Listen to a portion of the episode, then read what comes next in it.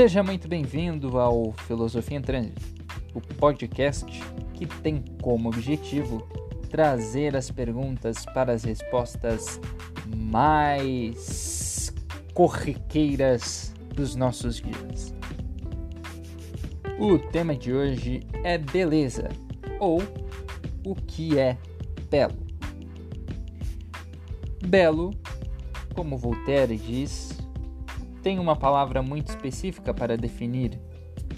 Tocalon, que é aquilo que atinge o seu objetivo, inspirando os sentimentos de admiração e prazer. O tocalon é transitório e nós podemos perceber que em cada pessoa ele se revela diferente. Em suma, o belo é relativo, e se nem os filósofos fizeram um tratado sobre o belo, além de relativo, é constantemente transformado dependendo do contexto em algo extremamente cansativo. Mas o belo, a beleza, é algo essencial.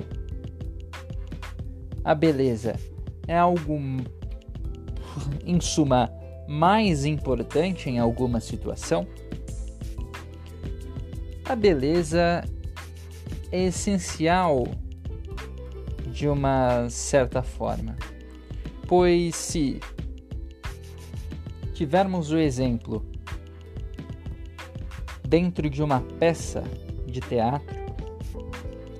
E, uma, e essa mesma peça de teatro tem o objetivo de me fazer rir e chorar em momentos diferentes, e o diretor com essa obra alcança o objetivo, despertando ainda após esses sentimentos de tristeza e alegria, a admiração pela obra, pela, pelos atores e atrizes, pelo show ali demonstrado.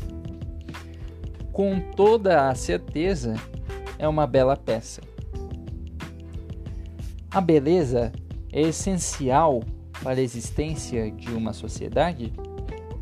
Ela seria totalmente necessária, necessária, desnecessária ou totalmente desnecessária. Sem a beleza, nós vivemos? Com certeza absoluta que digo que não. Porque se pensarmos que com a cosmovisão cristã Jesus é belo, Deus Pai é belo e esse Deus Pai criou tudo, tanto a terra como os céus. Nós vemos que a beleza é totalmente necessária e essencial. E é completamente impensável retirar desta ou de qualquer análise os fundamentos desta cosmovisão cristã que a mim se inserem desde a data de uma conversão bastante esperada, de um batismo bastante esperado, de uma conversão acertadamente programada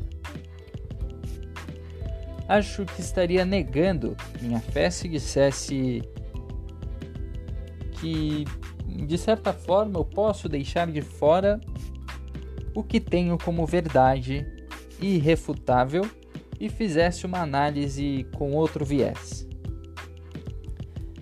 Então, a racionalidade aqui empregada é totalmente válida e justificada, pois a minha essência provém desta cosmovisão deste Criador que é belo, e sua beleza se revela tanto ao aprofundarmos os sentimentos, como ao externalizarmos e observarmos com uma visão bastante ampla e simples o que há de concreto no mundo. A natureza, as pessoas, o homem que é a imagem e semelhança de Cristo, e o homem, eu digo o ser humano.